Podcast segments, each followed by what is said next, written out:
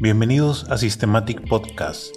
El día de hoy estaremos platicando de la nueva ley que aprobó el Senado en donde obligarán a todos los mexicanos a dar sus datos personales. Acompáñame en este episodio para saber más detalles de esta nueva noticia.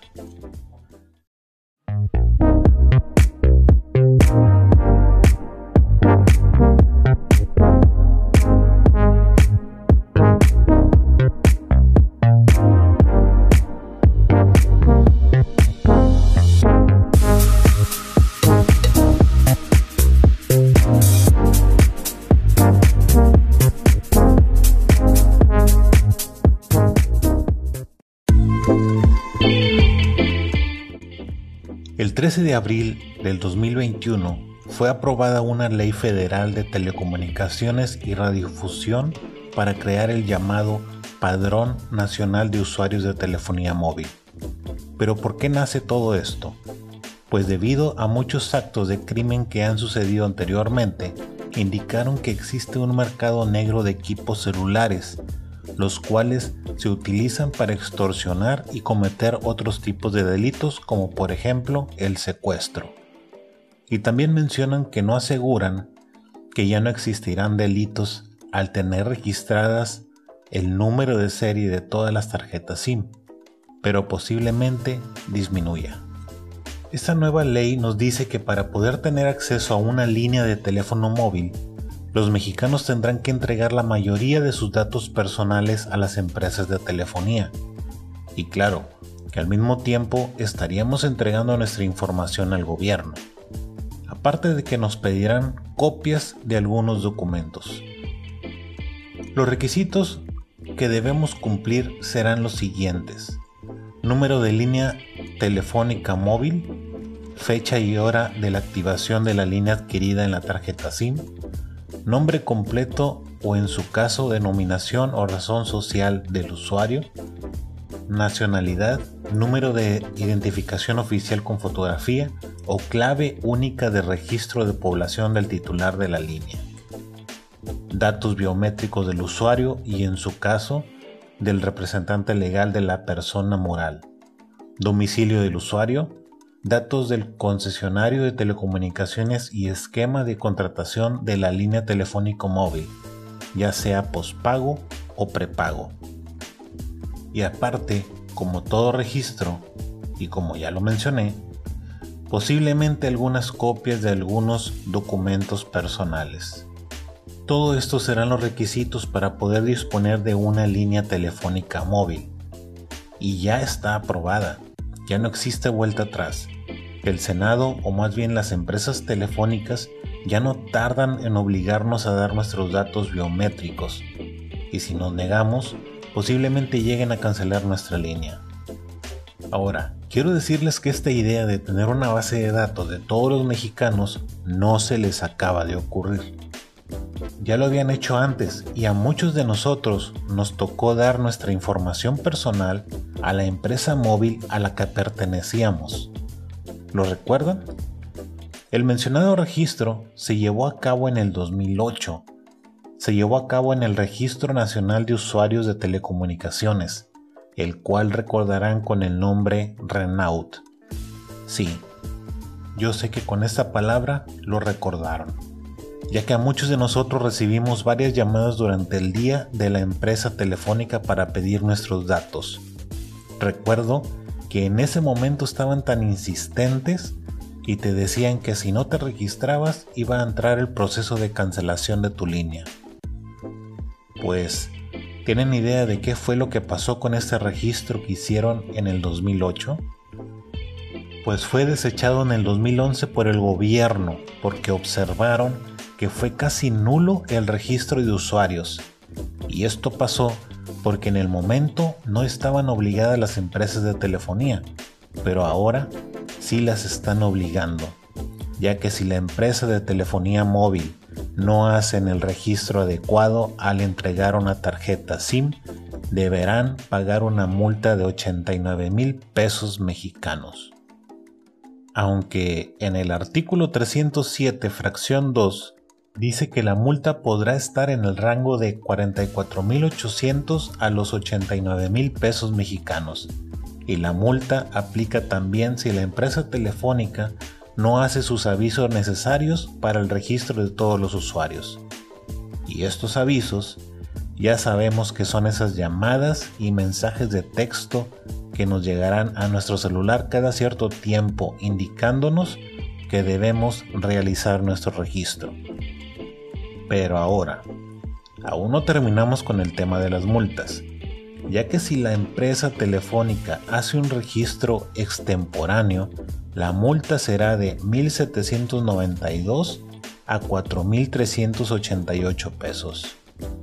Pero aparte de todo esto, existen multas más altas todavía, y esto es en caso de cualquier alteración del padrón o algún registro falso, la multa estará en un rango de los 896.200 a 1.3 millones de pesos. Como ya escucharon, las multas que les puede hacer a las empresas telefónicas son muy altas, y con esto me refiero a que todos estaremos obligados a llevar nuestro registro de nuestra línea.